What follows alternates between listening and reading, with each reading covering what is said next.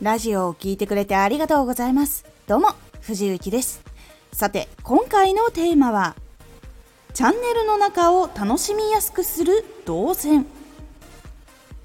一つのラジオを聴いて、次何のラジオを聞いたらいいかわからないってなることが、実はリスナーさんには多く出てきます。その時に次のおすすめを提示していくことですんなりとラジオを聴いてもらえるようになります。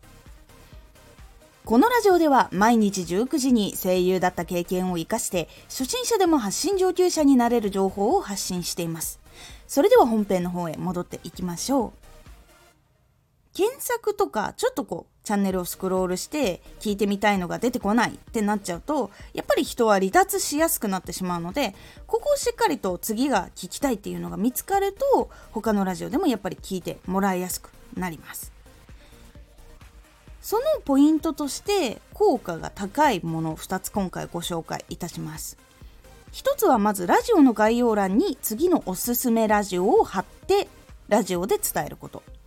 そして2つ目はチャンネルの説明欄におすすめを貼っておく。これが結構効果があることが多いです。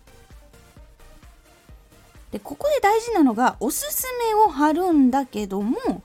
このラジオを聞いた人だったらどのラジオが聞きたいと思うのかなとかこのチャンネルに来た人は何を聞きたいから来たのかなっていうのをしっかり考えておすすめラジオっていうのを選んで貼るっていうのが大事になります。ここの考え方が合ってるかどうかっていうのが再生が伸びたりとかフォローが伸びたりとかっていう結果でわかるのでそこがあんまり伸びが良くないなって思ったら別のラジオに変えてみるっていうのを結構おすすめします。しっかりと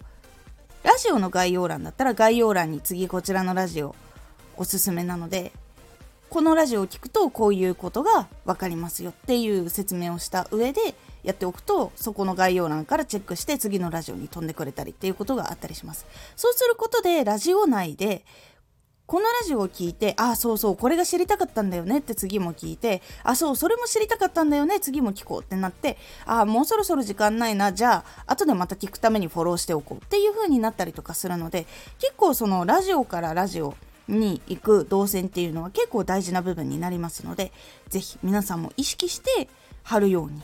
そしておすすめをするようにしてみてください。これがあるなしで結構変わってきますので、ぜひ参考にしてみてください。今回のおすすめラジオ。力を入れて作った作品はいつ投稿がいいか。力を入れて作った作品やっぱり多くの人に聞いてもらいたいと思うと思います。なので多くの人がやっぱりラジオに来やすいタイミングっていうのを狙った方がいいのでそのタイミングっていうのはどういう時かっていうのをお話ししております。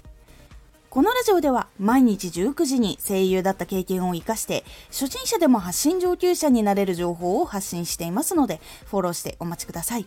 毎週2回火曜日と土曜日に藤雪から本気で発信するあなたに送る上級者の思考の仕方やビジネス知識など